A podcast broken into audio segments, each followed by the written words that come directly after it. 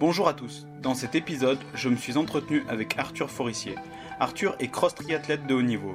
Nous avons enregistré cet épisode au Parc de l'Europe à Saint-Étienne. Il est donc possible qu'il y ait des bruits d'enfants qui jouent ou des personnes faisant leur jogging en arrière-plan. Bonne écoute.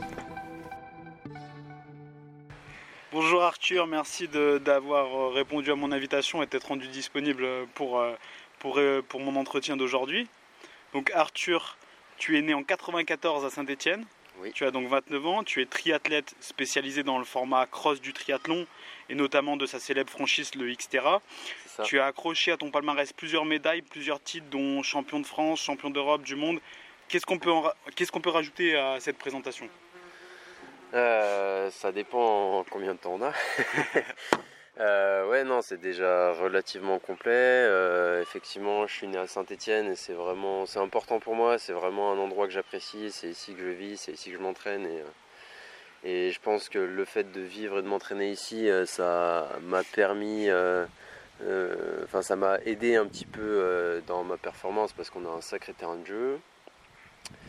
Donc voilà pour ça. Après le triathlon, j'y suis venu relativement sur le tard parce que j'ai commencé euh, milieu de lycée.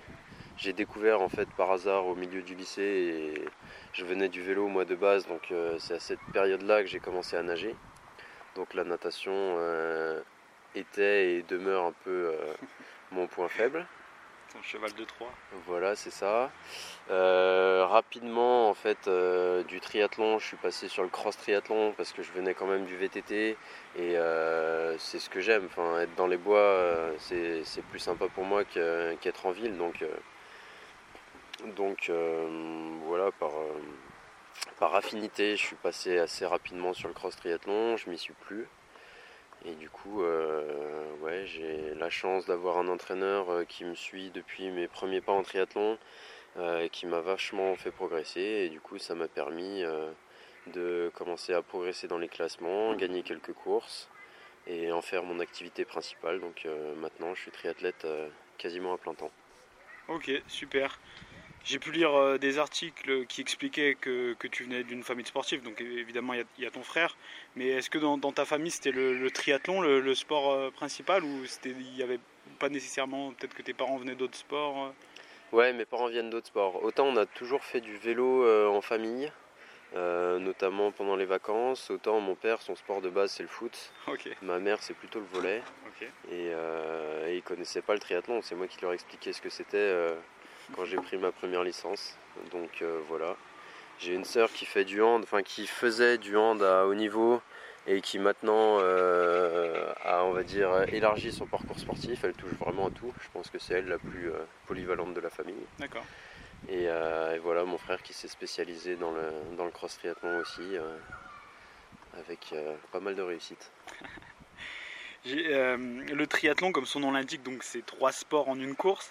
Euh, donc tu as un peu dit tout à l'heure que, le- que ton point fort c'était le, le vélo et ton point faible euh, la natation. Oui. Euh, donc c'est ça, c'est vraiment ça ton point. Et, et au niveau de la course, comment ça se passe alors? La course, c'est un peu intermédiaire, ça reste un point fort. Mais en fait, plus je progresse et moins il y a de différence entre mes points forts et mes points faibles. J'ai vraiment réussi à pas mal progresser en natation. Donc ça me permet, euh, notamment cette année, j'ai réussi quelques fois à sortir avec le groupe de tête. Euh, donc ça, c'est une grande première pour moi. Et après, euh, euh, mon scénario de course un peu favori, c'est quand j'arrive à m'échapper à vélo. Et donc je rentre à T2, euh, donc la deuxième transition en tête, et j'arrive à maintenir mon avance en course à pied. Mais voilà, globalement, c'est de plus en plus homogène dans les trois disciplines. Ok, très bien. Pour la course à pied et le, vélo, euh, à mon sens, on bénéficie d'une géographie favorable. Tu l'as un peu dit d'ailleurs au début. Par contre, pour la nage en eau libre, c'est pas évident. Comment, tu fais du coup pour t'entraîner à la natation ici? Ouais, effectivement, pour la nage en eau libre, c'est un peu plus compliqué à Sainté. Euh, alors pour, euh, on a la chance quand même d'avoir pas mal de piscines, et du coup, ce qu'on fait, c'est qu'on fait des exercices spécifiques à l'eau libre en natation, enfin en, en piscine. Donc ça passe par beaucoup de cadences, le fait de s'obliger un peu à relever la tête pour regarder devant. Et ensuite, euh, on profite aussi des déplacements sur les compétitions, d'arriver suffisamment tôt sur place pour pouvoir faire des exercices un peu spécifiques. parfois, sur quelques stages, on a aussi la chance d'avoir un, endroit où on peut nager en eau libre. Mais voilà, on s'adapte un petit peu comme on peut. Donc tu profites quand même de tes voyages quand il y a un point d'eau enfin, qui, potentiellement où tu peux nager en eau libre pour aussi pour aussi en profiter à ce moment-là pour, pour nager en eau libre. Quoi. Ouais, exactement. Là, notamment en début de saison, je suis parti à Taïwan. Et, euh, du coup, j'ai nagé énormément en eau libre sur place. Donc, euh, c'était, euh, c'était vraiment bah, l'occasion de le faire parce que c'est rare qu'en avril, j'ai. Enfin, c'est rare que fin avril, j'ai autant de séances en eau libre en général. Mais du coup, voilà, enfin, c'est joindre un peu l'utile en pratique. Et euh, là, par exemple, quand tu es à la Taïwan, tu t'y es rendu combien de temps en avance par rapport à la compétition? Alors, j'y suis allé deux semaines en avance. C'est un petit, c'est plus que ce que je fais habituellement parce que à Taïwan, euh, il y a un décalage horaire plus important que sur les autres courses où j'ai l'habitude d'aller. Et il y a aussi un climat qui est très différent et vachement plus différent euh, de ce que j'ai l'habitude de rencontrer. Quand je vais en République tchèque ou en Allemagne, en général, j'arrive cinq jours, une semaine avant au maximum pour repérer les parcours, mais il n'y a pas d'acclimatation spécifique, il n'y a pas de décalage horaire. Donc euh, ça suffit. C'est quoi? C'est le la, comment dire l'humidité dans l'air, les trucs comme ça? Ouais, la température et l'humidité sont vachement plus élevées à Taïwan. Donc ce qui fait que c'est vachement plus difficile de, se refroidir et du coup il faut vraiment que le corps ait suffisamment de temps pour mettre en place des mécanismes euh, un peu de défense contre cette chaleur. Euh. Ouais je comprends, ok. Mm. Et euh, du coup, euh, pour toi pour l'instant, donc euh, t'as que 29 ans, mais c'est quoi le moment mémorable de ta carrière pour à nos jours? Qu'est-ce qui te vient tout de suite en tête si je te dis le... Bah c'est Taïwan là qui me vient parce qu'on vient d'en parler aussi sûrement. Après, parmi mes meilleurs souvenirs, il n'y a pas que des souvenirs de course qui me viennent. Déjà, il y a beaucoup de souvenirs d'entraînement. Notamment cet été, j'ai passé un mois à Font-Romeu avec des copains à m'entraîner du coup dans les Pyrénées et c'était vraiment un super moment. Donc voilà, et j'ai aussi pas mal de courses sur route, mais en équipe qui me viennent. Euh, quand euh, Saint-Etienne était euh, encore en D2 et que ouais, on avait une équipe avec, avec du coup il y avait mon frère dans, l'équipe et trois autres potes et c'était vraiment des grands moments. Le fait de partager cette, ces moments où à la fois on, galère incroyablement et qui se soldaient quand même souvent par des jolies places, c'est vraiment des sacrés souvenirs. D'accord. Et euh, tu es, licencié à saint Ouais. Depuis, euh, depuis ma première licence jusqu'à maintenant, euh, je suis toujours resté à saint C'est difficile de. J'ai pas envie de remuer le couteau dans la plaie. Ou. Mais ton pire souvenir, au contrario, ça peut être quoi? C'est quoi? Ben là, on est descendu en Détroit cette année avec l'équipe de, de et ça fait un peu mal. Surtout que ça s'est joué vraiment à, un cheveu. Et euh, ouais, ça fait, je trouve ça vraiment dommage pour le club. Après, il n'y a rien sportivement, il n'y a rien à regretter. Euh, c'est notre place, euh, on le mérite, mais ça fait, ça sonne un peu comme un échec. Et ça fait, ça fait mal parce qu'on s'est quand même beaucoup investi. Autant les, les quelques sportifs qui composent l'équipe que le club et le bureau dans tout ça. Et ouais, c'est, c'est un regret. D'accord. Mais bon, euh, ça permet aussi d'avoir, euh, comment dire, un objectif de remonter et d'optimiser encore les choses pour, euh, faire mieux. Et... Ça marche comment les remontées? C'est tous les ans? Enfin, les... Ouais, en gros, c'est un championnat de quatre étapes. Et il y a un classement à chaque étape et du coup à la fin. Et les trois meilleurs clubs montent, les trois plus, mauvais clubs descendent. Et il y a une D1, une D2 et une D3. Et du coup là on est en D3. D'accord. Et l'objectif c'est de monter remonter rapidement. Bah ouais, ça serait bien. Ça serait bien, mais du coup, ben là, euh, moi je peux pas les aider cette année. Euh, j'ai fait aucune étape là parce que ça se coupillait mal au niveau du calendrier. Euh, chaque épreuve de D3 tombait sur une, de mes grosses dates, un gros championnat. là, je me suis pété la clavicule donc je peux pas les aider pour la finale. Donc, ouais, ils vont devoir faire sans moi. Et ça me fait chier aussi de ne pas pouvoir les aider. Ouais, bah, ouais on le sent. Euh, tu, parles de, gestion du temps et c'est vrai que la, pratique du triathlon, c'est hyper chrono... on sait que c'est hyper chronophage. Du coup, comment tu fais pour organiser tes semaines euh, d'entraînement? J'ai la chance que le problème soit presque inversé parce qu'en fait on fonctionne avec mon coach de manière à ce que moi le dimanche soir je lui envoie mes dispos de la semaine qui arrive et lui il planifie mon entraînement en fonction de mes dispos. Donc si je sais pas si je dois déménager le mardi, il va pas me mettre 6 heures de vélo le mardi. Et au contraire, si j'ai rien à faire de ma journée, il va pouvoir remplir la journée comme bon lui semble. D'accord. Donc euh, voilà, c'est plutôt lui qui s'adapte à mes contraintes que, l'inverse. Mais d'une manière générale, euh, plus ça va, plus j'arrive à consacrer de temps au triathlon. Et du coup, moins j'ai de contraintes et plus je peux m'entraîner librement et plus je peux récupérer librement et plus je peux euh, faire tout un tas de petits trucs qui sont hyper importants comme le temps d'aller faire les courses là où je veux, d'aller cuisiner ce que je veux, de faire ma sieste, euh, de m'occuper de mes vélos. Euh, enfin, ça prend du temps aussi, donc euh, c'est moins la course globalement tout le temps.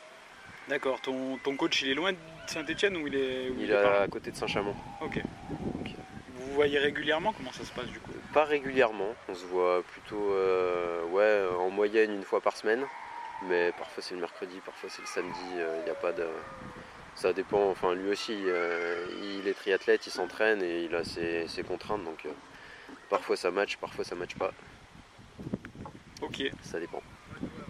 Donc tu as, un peu répondu aussi à, cette question en, intro, mais euh, du coup aujourd'hui, est-ce que, est que tu arrives en, en vivre de, ce, de, ton sport ou est-ce que tu es obligé de travailler à côté? Alors en fait, euh, le truc, c'est que hum, je veux pas mettre tous mes œufs dans le même panier. Je pense que je pourrais arriver à en vivre, mais ça serait certainement une source de stress énorme euh, parce que la plupart de mes, euh, mes revenus dépendent des primes de course, donc de mes résultats directement.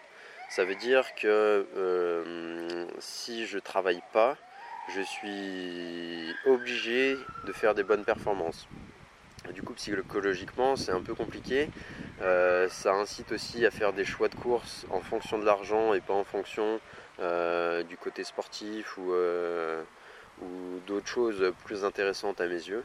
Et du coup, je fais le choix quand même de faire quelques petits trucs à côté parce que ça m'intéresse et parce que ça me permet d'avoir un petit filet de sécurité. Donc voilà, je donne quelques cours au STAPS de Saint-Etienne et je fais un peu d'entraînement à distance en triathlon. D'accord. Et là, je suis particulièrement content de faire ça parce que du coup, euh, je me suis cassé la gueule euh, il y a quelques semaines et du coup, ça me, je dois faire une croix sur, euh, sur 7 courses de fin de saison. Donc ça fait des revenus potentiels. En plus, il y avait le, classement Coupe du Monde et il y avait les plus grosses courses. Donc ouais, ça me permet quand même de, me trouver dans une situation où je suis pas dans la merde, même si euh, sportivement euh, j'ai fait une demi-saison. Voilà où j'en suis. D'accord. Et du coup, tu as des, des marques qui t'accompagnent, tu as, as, des sponsors qui t'accompagnent ou des qui te euh, comment dire des ouais, qui te qui te font des dotations comment ça se passe? Ouais, alors euh, il y a deux, deux cas de figure, on va dire. Euh, je suis dans un team qui s'appelle Exatri. Et avec lequel et grâce auquel on a quelques partenaires. De base, l'idée c'était vraiment un groupe de copains qui se déplacent ensemble pour se serrer un peu les coudes, mutualiser les frais de déplacement, d'hébergement, tout ça. Et ça a quand même pas mal grossi et maintenant on a, on a quelques partenaires, euh, y compris des partenaires financiers, qui mettent euh, pas mal de beurre dans les, dans les épinards. Donc euh, ça nous permet d'être plus serein à ce niveau-là. Et après j'ai aussi quelques partenaires plus perso on va dire. comme enfin et des, aides comme le département de la Loire, la ville de Saint-Étienne, tout ça qui me qui m'aident un petit peu pour couvrir les frais de déplacement, les coûts matériels, ce genre de choses. D'accord, mais ça reste. Euh, d'accord, ouais. Je... comprends. Non, mais je me disais peut-être que tu avais des. Euh, je sais pas, des dotations euh, bah, sûrement. Moi, j'imaginais peut-être que tu payais pas tes vélos, que que tes déplacements étaient peut-être mm. gratuits, etc. Enfin, ouais, non, c'est pas le cas. Je paye, je paye mes vélos. Alors, j'ai la chance d'avoir d'avoir des, des, remises parce que j'ai un vélociste qui, qui croit vraiment ce que je fais et qui, qui fait tout ce qu'il peut pour me, pour me baisser au maximum les coûts, mais je paye, je paye quand même mes vélos, je paye mes déplacements. Et ouais, globalement, dans le meilleur des cas, c'est moi qui avance et, et, par exemple le département de la Loire me, rembourse une partie. mais mais je sais pas grand chose de, gratuit gratuit. Si après en matériel j'arrive à avoir des dotations, notamment les pneus, tous les consommables, les trucs comme ça, on arrive à, les avoir en dotation, on a aussi la nutrition. Mais en financier c'est plus compliqué. D'accord. Et euh, juste j'y pense, ça, je rebondis là-dessus parce que tu me disais les, dotations en matériel. Euh, on a les sportifs, souvent maintenant, on a ou des montres ou des, ou des compteurs. Euh, comment t'es par rapport à ça, par rapport aux nouvelles technologies, la data? Est-ce que. oui, comment, comment tu te sens par rapport à ça? Vaste sujet. alors, j'utilise peut-être pas trop de différents types de data. Moi, il y a vraiment la fréquence cardiaque que je regarde vraiment quasi tout le temps, un petit peu moins nat parce que c'est plus compliqué de la, mesurer. Euh, donc ouais, la fréquence cardiaque, je regarde énormément. Euh, à vélo, je regarde beaucoup la puissance avec les capteurs puissance. Et le reste, euh, pas trop. J'avais, j'avais essayé un peu par curiosité des lecteurs de glycémie, j'ai pas trouvé un intérêt fou. D'accord. Euh, j'ai trouvé ça tellement stochastique que c'est impossible à analyser vraiment. Enfin, ouais, du coup, euh, il y a beaucoup de trucs que je considère plus comme un moyen de se perdre et de surinterpréter plein de choses. Et du coup, euh, après, c'est beaucoup mon coach qui, qui, me pousse dans cette direction, mais du coup, on reste sur des trucs relativement simples. D'accord. D'accord. Et c'est lui qui t'avait dit de faire les capteurs euh, type capteur Sapiens, capteur de Lui justement, il m'avait dit qu'il y croyait pas trop, qu'il n'était pas, pas fan. C'est moi qui insistais euh, parce que je voulais tester euh, par moi-même. Et ben, force est de constater que je suis d'accord avec lui. c'est bien, vaut mieux que ce soit ça que l'inverse. Ouais. D'accord. Donc, tu as l'occasion de, voyager à l'étranger et puis es aussi, donc tu donnes aussi des cours en STAPS. Est-ce que tu penses qu'en France aujourd'hui on en fait assez pour les sportifs en général et pour le sport en général? C'est compliqué parce que je pense que d'un sport à l'autre il y a des grandes euh, disparités. Nous euh, en cross triathlon euh, il y a quand même des fois où on a un peu l'impression d'être des galériens. On n'est pas trop reconnu par la Fédé, on n'est pas trop soutenu non plus par la Fédé. ouais, enfin moi j'ai la chance, euh, grâce à mon palmarès et un peu l'équipe que j'ai soudée autour de moi, d'être plutôt euh, un de ceux qui sont le plus aidés, mais il y en a beaucoup qui, euh, sont obligés d'avoir un, job quasiment à plein temps pour payer leur, leur déplacement un peu à l'autre bout du monde. Et, ils arrivent, ils sont tout seuls sur la course avec un vélo qui sont payés plein tarif et s'ils ont la moindre merde au niveau mécanique, au niveau santé, ben, ils rentrent chez eux sans avoir fait la course. Donc en cross triathlon, euh, il y a quand même beaucoup de précarité, euh, même à un niveau relativement, relativement élevé. Mais c'est pas forcément vrai pour tous les sports. Bien sûr.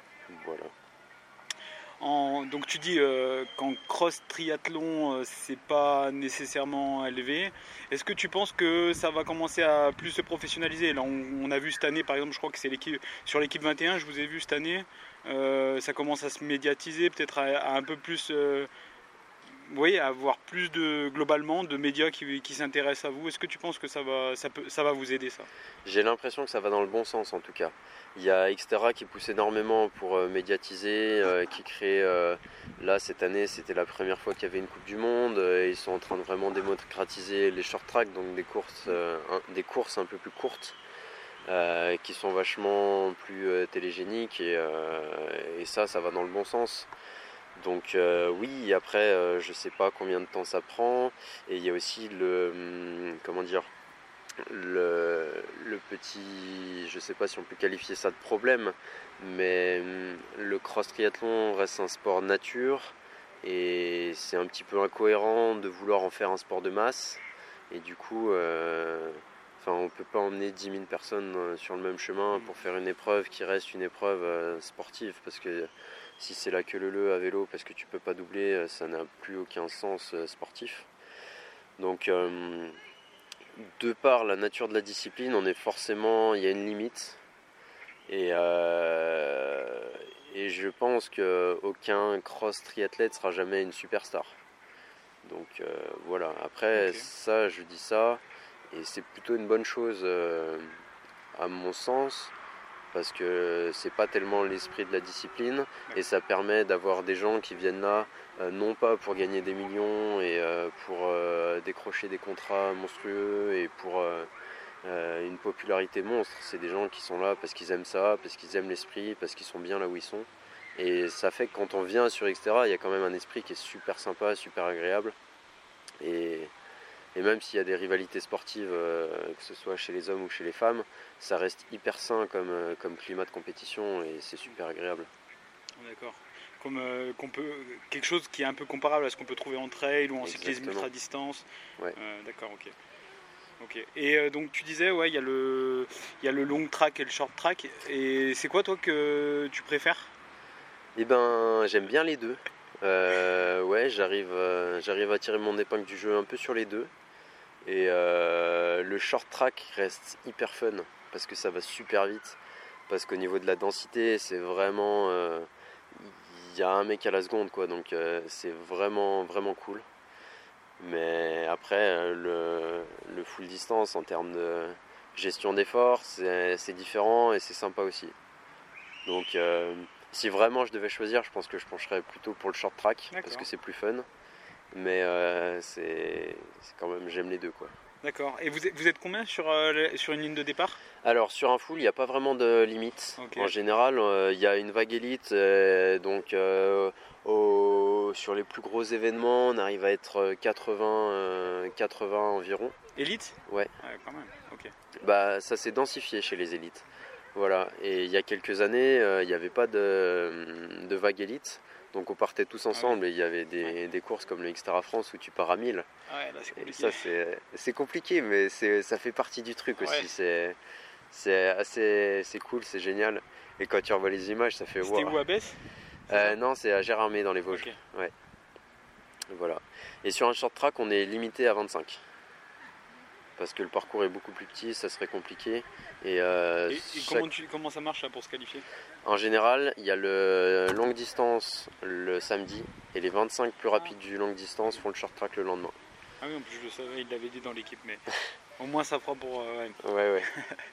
ok, d'accord. Et, euh, imaginons demain, je m'entraîne comme un malade, je, deviens chaud en, en, cross triathlon. Est-ce que moi je peux m'inscrire en tant qu'amateur euh, sur une, sur une course de Xterra ou est-ce qu'il faut que je passe des qualifications? Comment ça, comment, Alors, ça marche? N'importe qui peut s'inscrire sur Xterra euh, à partir du moment où il a un certificat médical.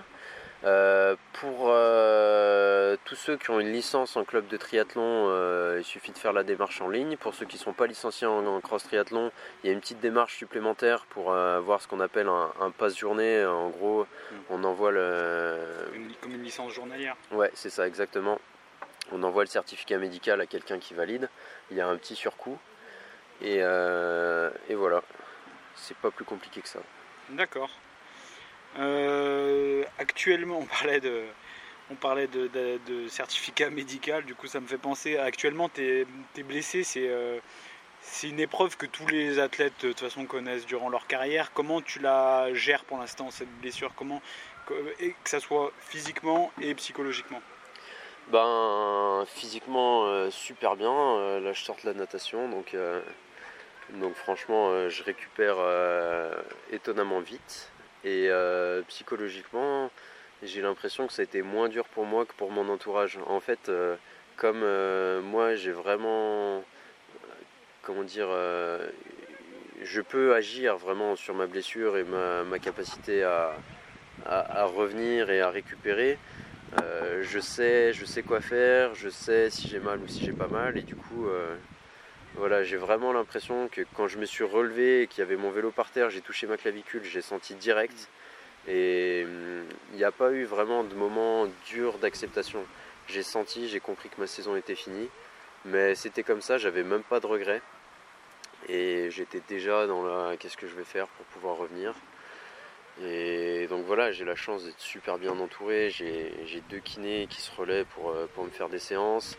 J'ai eu plein d'avis médicaux différents. donc ouais, je suis super bien entouré. Euh, tout de suite, ma nutritionniste, elle m'a dit euh, d'augmenter un peu l'apport en protéines. Enfin, j'ai eu plein de conseils de, plein de personnes sur plein de sujets différents qui font que j'ai pu récupérer euh, deux ou trois fois plus vite que la moyenne. Donc c'est hyper motivant pour moi de, récupérer et de progresser vite. Ça, te permet aussi d'apprendre dans cette épreuve, tu vois, peut-être même mieux, d'en apprendre presque plus sur toi finalement. Mm l'apport en protéines, les choses comme ça, comment, comment bah, réagir Carrément, ça fait, ça fait découvrir un peu des nouvelles choses. Bon, c'est sûr que si, si tu avais pu t'en passer, tu t'en serais évidemment passé. Ouais. Mais, mais voilà. Mais c'est comme ça, et du coup, à partir du moment où c'est comme ça, euh, on a encore euh, le pouvoir de faire euh, du mieux qu'on peut pour revenir le mieux possible. Yes. Donc là, tu disais, tu as eu deux kinés à tes côtés. On a parlé de ton coach aussi tout à l'heure. Tu viens de parler aussi de ta nutritionniste. Il y, a, qui qui gravite euh, comme ça autour de toi pour, pour t'accompagner dans la performance? Il y, a, pas mal de monde. Euh, si je fais une liste, j'ai peur d'oublier des gens. Mais déjà, rien. Il y, a, ma chérie qui m'aide énormément. Elle vient quasiment sur toutes mes courses. Euh, elle me fait tout un, travail. Euh, elle gère une partie de mes réseaux sociaux, elle est tout le temps là à, m'attendre à la sortie de la piscine pour garder mon vélo. Enfin, elle fait un million de trucs qui, mis bout à bout, m'apportent une aide assez colossale. Après, j'ai le, le, team aussi qui me soulage vachement sur plein de choses, on va dire, logistiques. Je crois que de l'année, sur les déplacements qu'on a fait en team, j'ai jamais géré un logement, j'ai jamais géré un trajet. Je me, laisse un peu porter par le groupe parce qu'ils font ça super bien et que ouais, j'ai confiance en ce qu'ils font et, et, du coup ça me permet de me concentrer que sur euh, qu'est-ce que je mets dans mon sac, euh, qu'est-ce que je mange à midi, euh, qu'est-ce que je fais dans mon entraînement. Donc voilà.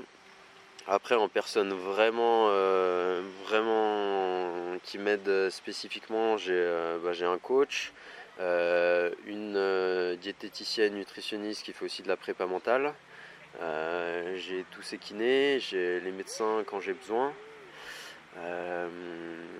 J'ai pas mal de personnes qui m'aident, notamment mon vélociste et mon vendeur de, enfin le, gérant de Terre de Running qui me trouve des paires de chaussures qui existent nulle part ailleurs qui me, qui me dégote des trucs incroyables. Et ouais, mis bout à bout, tout ça, c'est, ça apporte une aide colossale. Bien sûr. Mm. Bien sûr. Donc qui dit Arthur dit forcément euh, bah, Félix, ton frangin. Est-ce que, est que vous, avez, ça, tu en, vous en tirez un avantage d'être tous les deux en course? Est-ce que vous pouvez faire une course d'équipe finalement? Est-ce que ça vous a déjà... Est-ce que, oui, est-ce que c'est un avantage? Euh, Je pense pas parce que il veut pas du tout, Félix. Ah ouais? Ouais, il sait pas. Euh, c'est tout à son honneur, hein, mais pour lui, le triathlon, c'est un sport individuel. Et ça se passe pas comme ça. On, on s'aide pas. Enfin, si, on se retrouve ensemble, on s'aide, mais s'il se retrouve avec quelqu'un d'autre, il s'aidera. Enfin, ils feront le travail à deux. Euh. Le fait qu'on soit frère n'a aucune incidence en fait sur, euh, ça, sur les dynamiques de course. Et, et du coup, ben la communication est plus facile parce que c'est un français, enfin tu te retrouves avec un tchèque ou, un italien euh, parler anglais quand tu es à 160 pulses, c'est pas toujours facile, surtout avec, euh, avec nos niveaux d'anglais. Voilà, mais euh, sinon, ouais, non, c'est pas particulièrement une aide. Et puis on s'entraîne pas trop ensemble parce qu'il est plutôt sur Grenoble. Donc euh, non, pas plus que ça. Enfin, pas plus que n'importe quel autre français en fait. D'accord, pas plus que n'importe quel autre français. Ouais, c'est ça. Ouais, je me, je me disais peut-être que du coup ça leur a permis quelquefois de mettre qu'il y qui peut-être se sacrifie pour l'autre s'il sent qu'il est pas bien ou je sais pas, je pensais à quelque chose comme ça, tu vois. Ouais, non. Dire ouais, vas-y, mets gros tempo, gros tempo dans, dans, une montée et puis faire sauter tout le monde, tu vois. Ok, d'accord. Et du coup, oui, il y a d'autres Français, euh, parce que tu parlais d'autres Français, ça, m'y fait penser. Il y a, d'autres Français aussi qui, comment dire, qui cartonnent aussi. En, comment, comment, comment est la relation avec les autres Français? Bah pareil, euh, très, bonne. très, bonne. ouais. On est vraiment dans un, petit sport, une petite discipline où tout le monde se connaît. je pense qu'il y a, on est trois, notamment avec Félix et l'autre Arthur, où il y a un, vrai respect. Enfin, Arthur a beaucoup gagné, surtout l'an passé. Mm. Félix est en train de, bien remonter. Euh, moi j'avais pas mal gagné les, années d'avant et j'ai fait un super début de saison. Et vraiment il y, a, beaucoup d'estime. Et hum, c'est pas évident de se retrouver avec eux sur une ligne de départ parce qu'on sait qu'ils sont vraiment très forts, qu'ils sont tous les deux capables de gagner. Et du coup pour, pour les battre, euh, il faut soit être vraiment plus fort, euh, soit il faut s'arracher la gueule. Mm. Donc voilà. C'est bien, c'est une, euh, une, concurrence saine. Ouais, c'est ça. Ok. Ouais, je pense que tous les trois, c'est vraiment. Enfin, je dis tous les trois, un peu en excluant les autres, euh, à tort, parce qu'il y a beaucoup d'autres Français qui sont, qui sont super forts. Mais euh, particulièrement Arthur, il a, tiré, il a tiré tout le monde un peu vers le haut en, en relevant la, barre, les records à chaque fois un peu plus haut.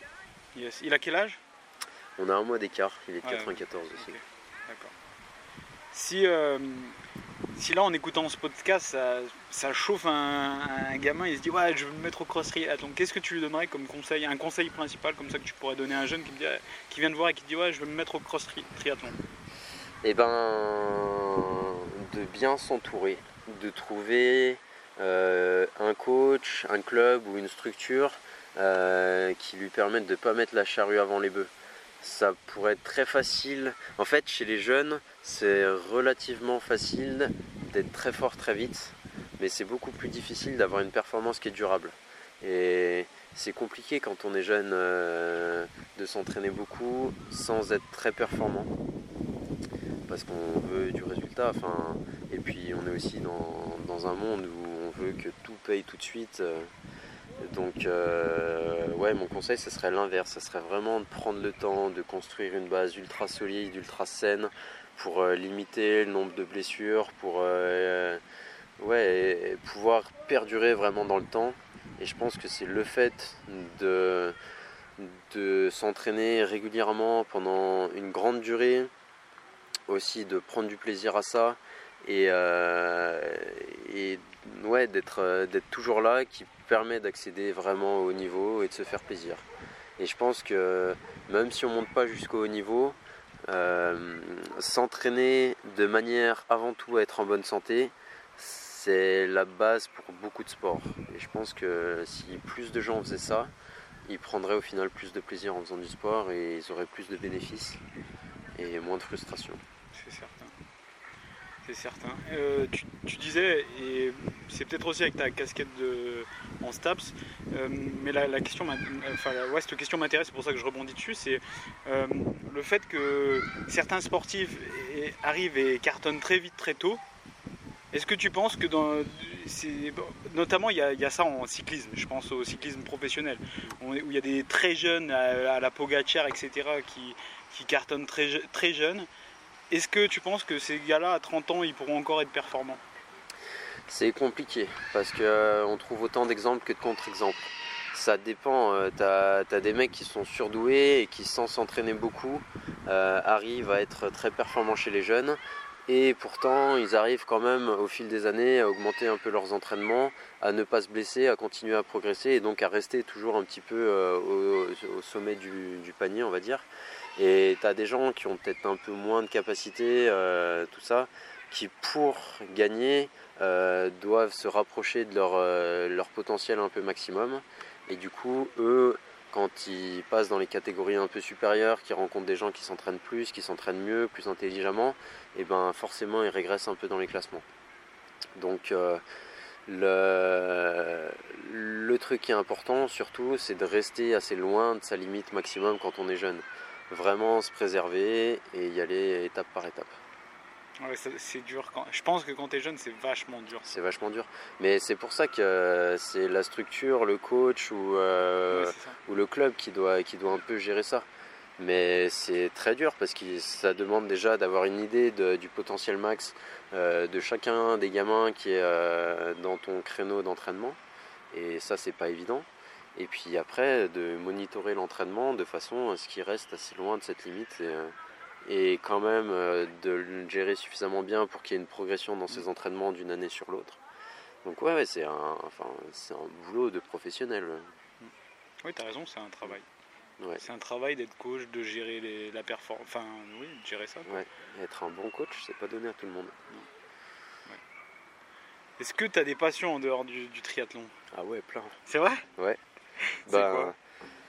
déjà, j'adore euh, bouffer, cuisiner, euh, tout ça. euh, je trouve ça super cool et super satisfaisant de, de se faire à manger à soi, c'est cool. euh, de faire à manger à des potes, c'est encore plus cool.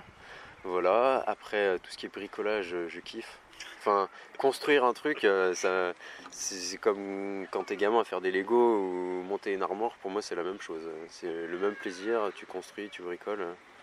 Voilà, et puis après, j'ai une pelleteuse qui fait râler ma chérie, mais une, une passion qui fait râler ma chérie, mais c'est les pelleteuses. Ah ouais? Je sais pas pourquoi, j'adore ça, C'est pas vrai. je te promets. Mais ça devient de, de- de ta formation Parce que tu avais fait une formation en bûcheron, non Ouais, c'est ça, Euh, ouais, technicien forestier. Technicien Et- forestier. ouais, c'est ça. En fait, cette formation, elle a éveillé une frustration énorme parce que ils nous avaient vendu un truc où on allait faire plein de trucs manuels et on n'a jamais rien fait en manuel. Ah ouais? Et du coup, euh, pendant deux ans, tous les jours, euh, je me levais en disant allez, euh, aujourd'hui, on va, on va couper du bois, on va utiliser une- des, des grosses machines et jamais. Ah, parce que vous aviez pas le droit parce que trop jeune, c'est ça? Non, je sais pas, c'était pas dans le contenu formation. euh, je pense qu'il nous a pâté un peu avec ça, mais que C'était quoi, c'est un bac pro euh, c'était un BTS. BTS. Ok. Et c'était à saint C'était à côté d'Annecy. Ah oui, ok. D'accord. Donc t'as fait des études loin finalement? J'ai fait deux ans d'études à côté d'Annecy. Après, je suis revenu au STAPS de Saint-Etienne. Ok. Ouais. C'était la période un peu où je commençais le triathlon. Donc euh, après le lycée, je savais pas trop quoi faire. Je suis parti en gestion forestière parce que de base, c'est ça que. Je me voyais bosser pieds nus dans la forêt. En fait, c'était un peu, un peu utopique. Et euh, du coup, j'ai fait ça. Et après, euh, je me voyais quand même pas trop bosser là-dedans. Parce que c'est beaucoup plus dur que ça n'y paraît. En fait, ça n'a rien à voir avec l'image que je m'en faisais. Et euh, comme à ce moment-là, j'avais attaqué le triathlon de manière assez sérieuse, euh, je me posais pas mal de questions sur l'entraînement, comment ça fonctionne, tout ça. Et ça aussi, ça me passionne bien. La plupart des podcasts que j'écoute, euh, des, des livres que je lis, c'est pas mal sur ça. euh, L'entraînement, euh, la préparation physique, ce genre de choses. C'est marrant parce que tu vois que ça soit ton BTS ou ton sport, on est quand même sur des trucs vachement proches de la nature. hein. Mm. Parce que je pense que. Enfin, j'imagine que c'est lié en fait. Bah ouais. Ouais, mais quand, quand j'étais gamin, j'ai passé tous mes week-ends à faire des cabanes et ça a vraiment. Enfin, c'était. Je me sentais bien et c'est ce que j'aime faire. Donc, euh, je m'en éloigne le moins possible. T'es plus rural que citadin? Ah ouais. et t'habites à saint Et ouais. Et t'aimerais bien du coup euh, habiter en périphérie de saint peut-être? Ouais, ça va, là, je suis bien. hein. Enfin, là, là où j'habite, euh, je suis, euh, je suis vraiment dans la forêt en, en 8 minutes à pied. Donc, Oh, C'est précis. Ouais, c'est précis, ouais. Mais ouais, enfin, je j'ai pas l'impression d'être particulièrement en ville à Sainté. Enfin, il y a les commodités, mais c'est pas une grosse ville, euh, c'est pas étouffant. Enfin, pas là où, j'habite en tout cas. Ça peut l'être un peu plus en centre-ville. J'ai jamais habité en centre-ville. Ah, on a la chance d'avoir pas mal de parcs aussi à saint Ouais. Toi t'es à Montplaise, il y a Montjuset, donc ouais c'est vrai qu'il y a pas mal de.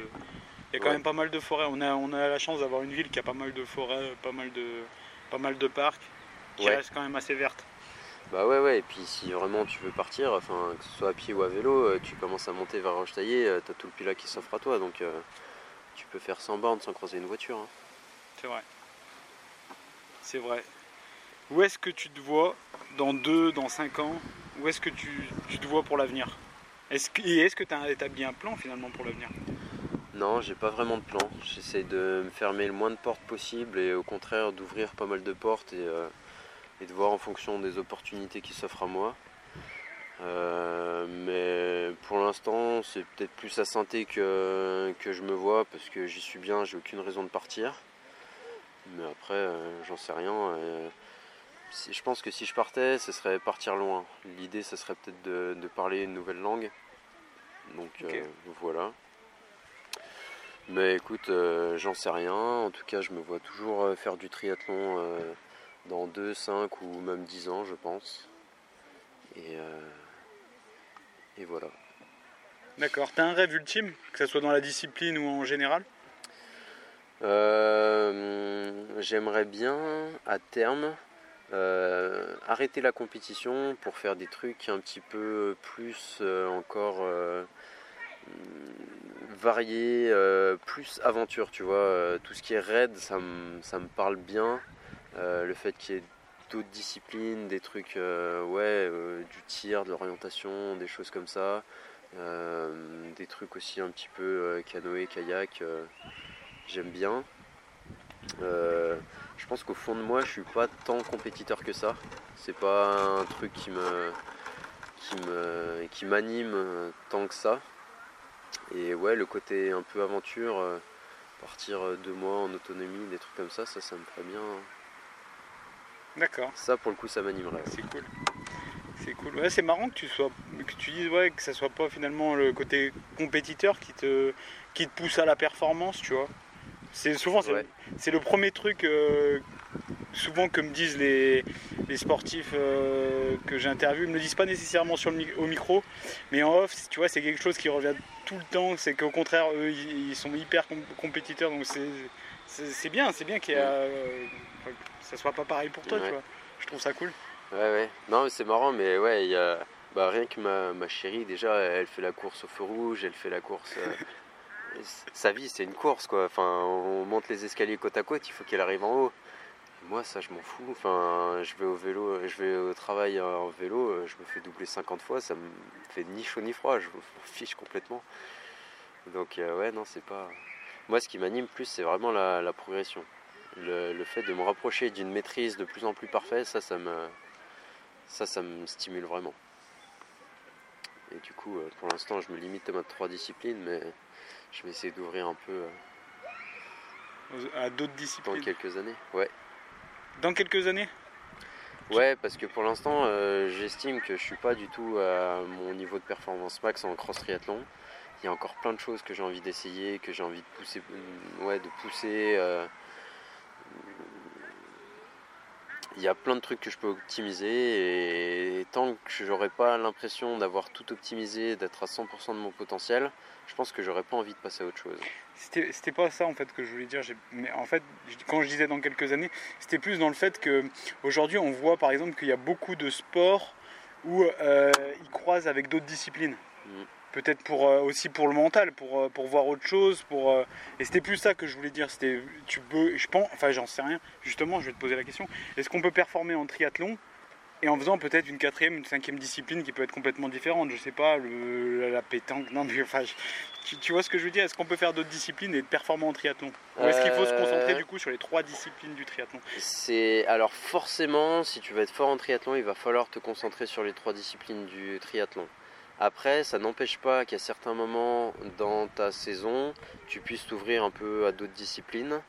Mais je pense qu'il faut quand même euh, rester un peu raisonnable. Enfin, si tu te prends à une discipline qui est ultra prenante, enfin, je sais pas, tu te mets en tête, euh, euh, je sais pas, de, de, faire du parapente où il n'y a pas trop de, comment dire, de schéma moteur euh, qui pourrait coller avec une des trois autres disciplines du triathlon, c'est ultra prenant. Ça, je pense que ça peut être un frein.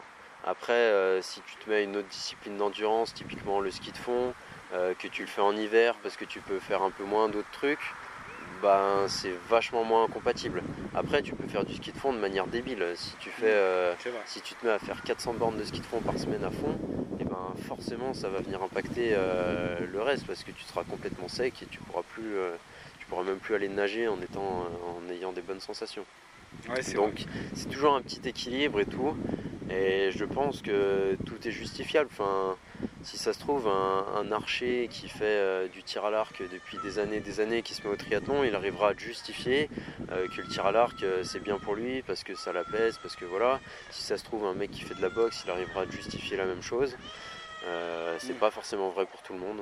Oui, c'est ça, c'est que chaque personne est différente aussi. Donc voilà, faut faut rester ouvert un petit peu et il faut, faut arriver à se poser les bonnes questions. D'accord. Mais.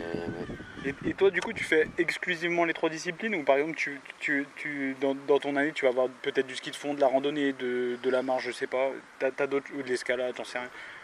T'as, t'as- t'as- des choses comme ça euh de manière ponctuelle, il y a pas mal de petits trucs que je m'autorise. Ouais. Euh, mais il n'y a rien qui est programmé d'autre.